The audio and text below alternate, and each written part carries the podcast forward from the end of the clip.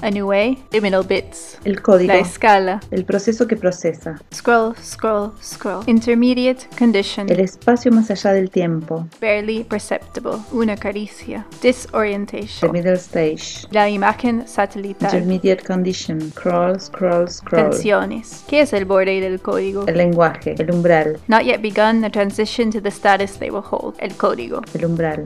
A new way. Esto es Liminal Beats.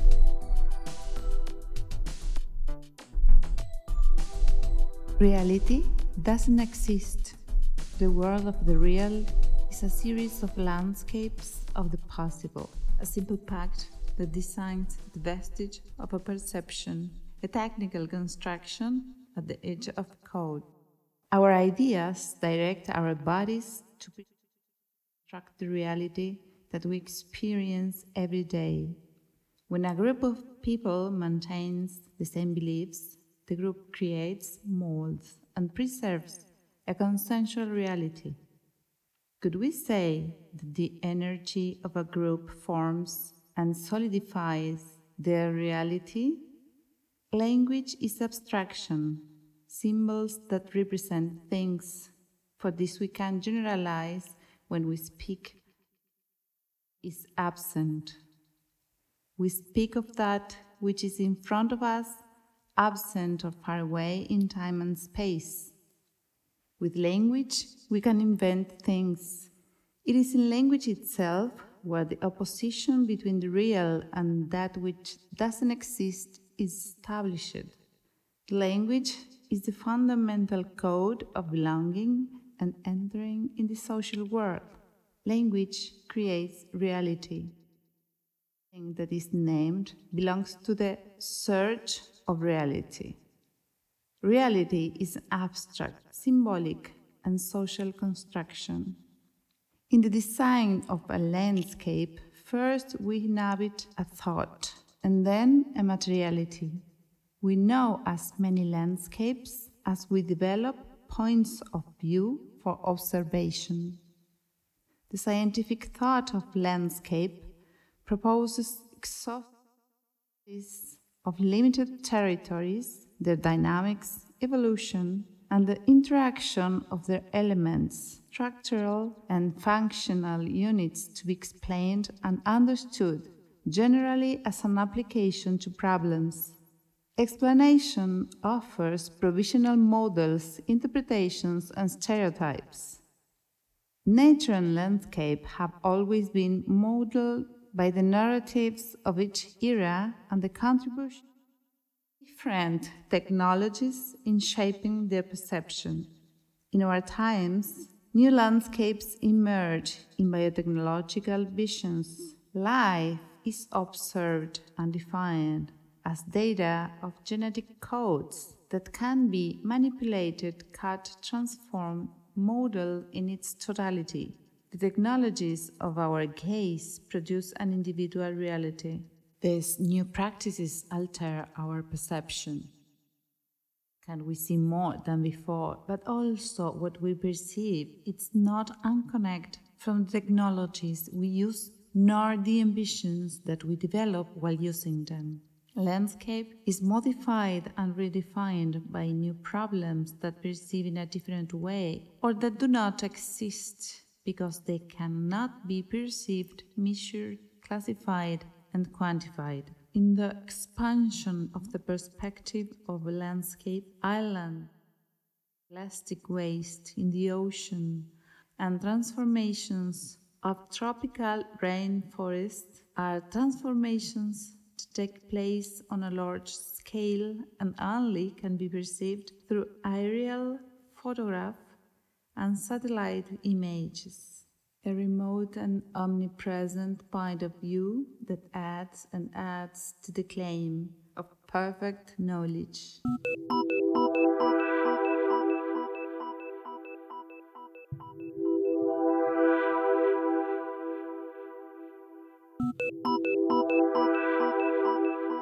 No, with your text, I was thinking of this idea of what is the edge of code that in Spanish we had talked a lot about because this idea of borde is something very interesting. But when I tried to translate it, I realized it's not the same to say edge of code because there you have sort of a it's almost like it goes back to the idea of a limit instead of a, a border because what we were talking about was this idea that the limit is something that is fixed. from inside.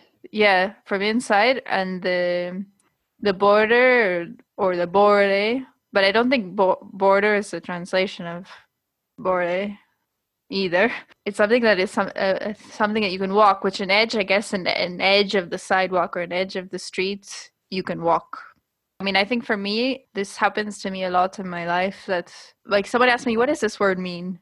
And I'm like, I don't know. Like I can't do I can't do a direct translation from English to Spanish because it's the way it's used, which I think is also something a bit of what we're talking about with this idea of code is that it's it's sort of walking in this space of of being in the process of the word rather than having a set definition that this is the word that this is what it means. It's what maybe the reality says of it, what we experience as a process of walking in the edge of two different zones. Yeah, because I think that code doesn't need to be translated because we adopt it just in English. We don't we don't translate the orders. I think there is something that we can't that we can also think about that we know that we can't translate but code we don't need to translate code. No but how how do you feel as a native spanish speaker for example when you have to i don't know work with code that's in english? And i'm quite curious because what you're what you just said made me realize that my relationship to code is like reading english or walking with english if we want to continue the same metaphor walking with english in a different way. Yes of course. It, it's strange it's stranger. I think that we need to learn something that for you is so natural that i think it's we can't imagine how different it is for you and for me to think even about code yeah i think maybe one of the things is that because also in Spanish we had talked about this that there can be mini borders or mm-hmm. mini borders. I, I shouldn't use yes, the word border because it's not a border, but mini edges. It, and I think maybe that's something interesting to think about within this because, like any language, a code has these mini borders that are, on the one hand, written into them as part of the instructions that they execute but at the same time they have many borders or edges that are cultural. But i never thought about how in a way how it's read or how it's written by someone that doesn't write in english. Yes yes. And you have to learn to think in another language. And it's well maybe you are doing that now living here but it's so different. So thinking that you need to do that just to code it's like one more layer. I think the idea of layer is is quite interesting as a way of processing code as a language maybe. Maybe layers are borders yeah i mean something that i is interesting maybe to think about in that is the problem that with technology and with code the metaphors that we have which are often I don't know if you think about it, they're based on the war. We talk about execution. We talk about. But that was the the, the second episode. I know, but I can't. Uh, I can't separate them now because for me it's all one layer upon one layer. I was just say all the time saying my mind, no, no, that second episode. Don't talk about that because I was uh, thinking about the execution also. So but okay. maybe that, but maybe Let's that's what it is. we, I think we can't put these uh, limits on ourselves. okay, okay. Or I don't know. Maybe we can, but so this is the border of episode one and two in English.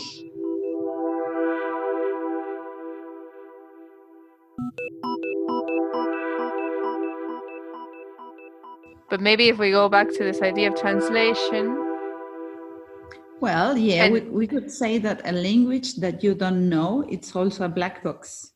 Yes, but no. I mean, in theory, it is if you take it that way. But I have to say, for example, the way I learned Spanish was by listening to it. I mean, of course, I knew French, which helped. But after living in many different places, I think there's a way of almost feeling and understanding a language that goes beyond this idea of solving the problem of understanding.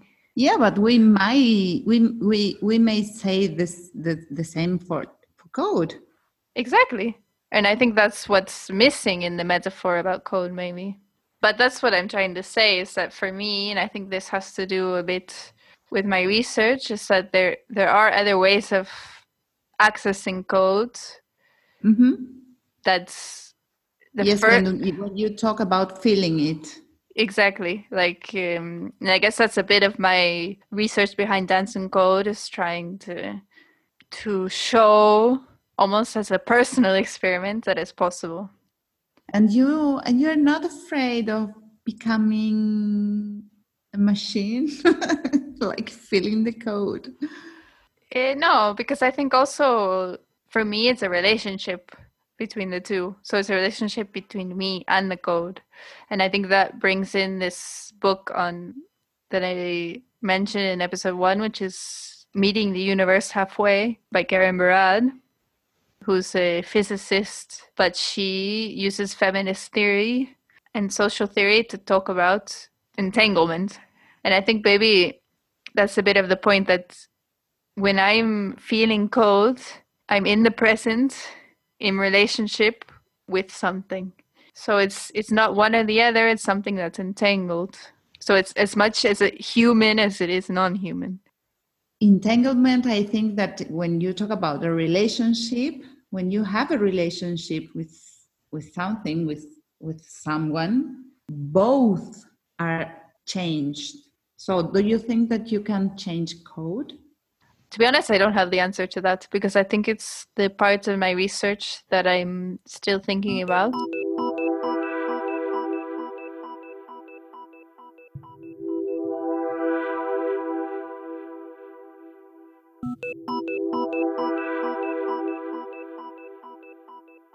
Lo binario no puede sangrar, says Franco Bifo Berardi. It is the contemporary problem of a world controlled by a capitalism that seeks to produce, produce, produce, and create, create, create. We have other quantum technologies, but we don't even understand the ones we swipe, swipe, scroll every day. Our bodies are written out of the system, a metaphor for something else, like highways and networks and clouds. However, we should remember, and we should feel, the algorithm is not only a discrete set of rules, a binary between zero and one, it is also a thought, something that arises from a reflection of the abstraction of numbers and not human consciousness. It has its own aesthetic. It is a feeling that exposes its internal inconsistencies. The incomputable, lo incomputable, becomes the condition of the algorithm. I argue it is possible to access the aesthetics of the algorithm through movement. Movement is what sustains the algorithm. This is where my feeling of dancing code begins. It is a spiral that traverses my way of thinking, both in writing and in movement. It is as much personal, bodily, as it is theoretical. It is an experiment. I think and work through process. I'm not a dancer, but somehow I always danced. And I'm not a coder, but somehow I always thought and wrote through codes. But when I say codes, I don't mean those that are the band aids put on top of it all to produce, produce, produce, and create, create, create in the world of infinite smooth scrolling interfaces. I'm talking about those that feel, those that soft compute, those that bodies connect with even if we are out of touch. They are one and the same as the other ones, but I'm looking for new tools to perceive, to touch, to think through both the formal and the feeling, lo formal y lo sensible. The relationship between dance and code is a methodology for thinking AI and beyond. My movements can help to put into words the here and now of the world as it is executed in both bodies and codes. Or at least that's the idea. As we feel this here and now, we are spirals. We are not spiraling out of control. This feeling, alongside the discrete, calculated, formal, and material, was always part of this world in the first place.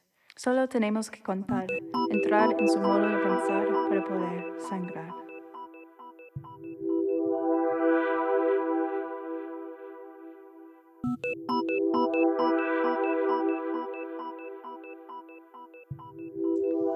Yeah. Uh, anyway, I think we we shouldn't forget that we are part of that relationship, of that entanglement. So we are also changed by that, and that's where I get more critical because I uh, I think that we it's like that.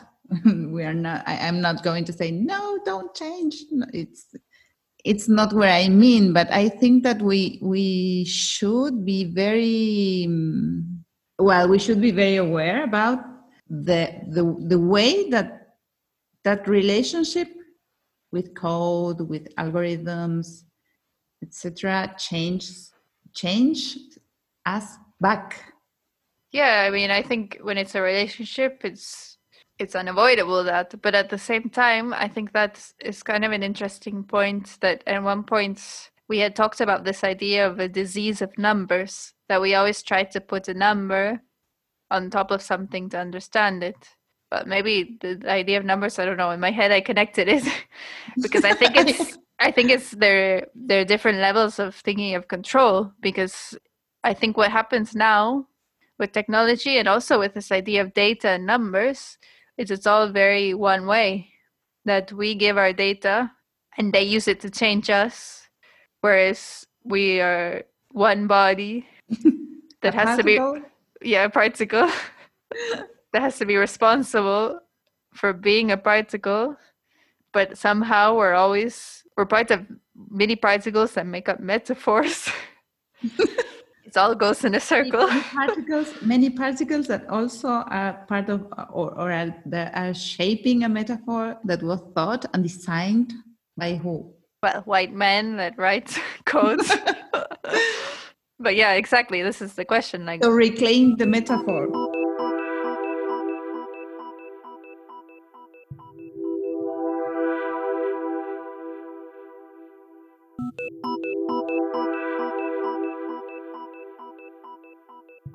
i'm asking myself what am i doing in this moment? Why do i feel this way? What's i don't know i guess in my dance class at some point we had done this exercise where we were drawing on the screen together and then we were going backwards in our spine. So we were in our bodies but being i mean i was still in, in the same distance as i am now from the screen but i was my posture the way i was sitting was very different and something that happened was is that i started to see differently.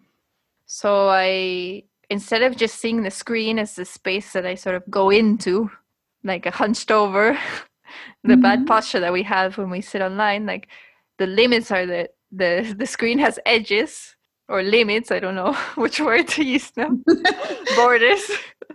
Instead of seeing it in that way i started to see the space around it i started to see it within the space. I started to i mean this is something that's very much part of dance is seeing the space and being present in the space. But it's something that i had never had that experience before with my computer that i use every day especially now. And so i think already that made me think about the way that i use my computer that maybe i don't change my habits because i think a lot of this is a question of habit as well but every maybe every once in a while i have this sensation of ah what the screen is here on my desk and i'm here with this distance between it i mean you didn't see me now but i'm actually doing a lot of gestures while i talk like I i'm can like imagine. I can imagine. i'm like doing the movements anyway i was i was thinking because you said you you you don't change your habits and i i don't know if you ever heard about and i don't know i think it's like an esoteric thing about that that you need only 21 days to change a habit and this quarantine we already have much much many more than 21 days So I'm not. I, I, I think that we have changed many habits and we, we didn't realize. I think one of the things I've been thinking about a lot while being in quarantine is my relationship to time has changed a lot. And maybe, I mean, something that I just thought of now that we actually didn't talk about in the other episodes, or maybe we did, but uh, for now I don't remember, is that I think something that maybe one of the problems of that we have when we think about code and algorithms or the metaphors that we use maybe it has to do with problems of space and time because we don't relate a code and an algorithm to these things or maybe we do. I mean a code clearly has a rhythm it has a time written into it in terms of wait five seconds to do the next function these kind of things. But i think for me maybe one of the ways to think of to create a new metaphor is to think about a different relationship to time and, and space. I don't know while you were talking i thought about why it was to me so interesting uh, that article about the Amondawa. The Amondawa are the tribe from Brazil that became known 20 years ago, something like that. It's not so, not, it's not news, but what I realized where you were talking was that it was interesting to me to think about that. It was like, oh wow, it was it it is another way of of think, another way of feel time. And I think that when you find another one, another, I don't know, like another person, or, or in this case, another language or another code, another device, it brings you something different, something that you never thought before, something that you thought that didn't exist. That changed you. And I think that that's the only thing that we can I don't know if the word is account. Account for, yeah, or be responsible for. No, it's not no. be responsible, but it's like I think it's account or something like that because it's like you can think about many things you can think about that, but I am not you, so I will never be really able to know what you think or what you feel. Maybe there's no translation. I can't know what you're thinking now. I'm sorry. One of the things I thought about when you were talking is that, um, well, Karen Barad has this this concept of exteriority within. So it's like the outside of the inside. I think that's that's the point that I find interesting because that's the point where I can't know the code. I can't know what you're thinking but it's where I'm in relationship with you somehow. Yeah, yeah, yeah. And I can and I can see the way the way that relationship can change me. And I think that that's it, it's very important to be able to to realize that when when I can see the way, for instance, that you can yeah. change me, you are real. Like other anything outside me is real when I can also when i can perceive when i can become aware of how that change that thing that person that anything changed me i think it's very interesting to think about that each or borders of comfort responsibility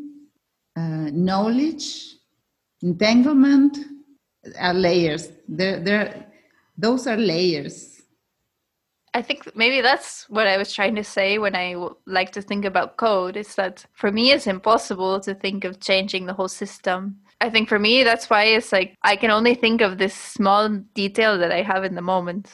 Yes. I I think that the word detail is very important and also it's like who am I to change the world? Well, to think about the many borders and many layers of the word responsibility because it also has a lot of layers and and sometimes i think that many good purposes they become authoritarians yeah yeah and i think it's i mean I, in on the one hand i think that's what karen barad is trying to say as well she's trying to say that that you could you take responsibility for the context in which the scientific experiment or the experience takes place. So for this relationship in the moment, and that's how you have objectivity. Like the halfway, like say, says Barad, like meeting halfway everything. Yeah, yeah, yeah. I, I mean, don't know how it's to meet meet halfway a device, for instance. I think that we should think about the, um, the space between devices today because I, I'm not sure I'm not sure we are meeting them halfway. No, I think I, for example, I don't do it, but that moment in the dance class when I started to see differently by being in my my body, maybe that was just when a moment when I really felt what it was like to meet it halfway, or at least what I see as feeling that, which could be very different for everyone.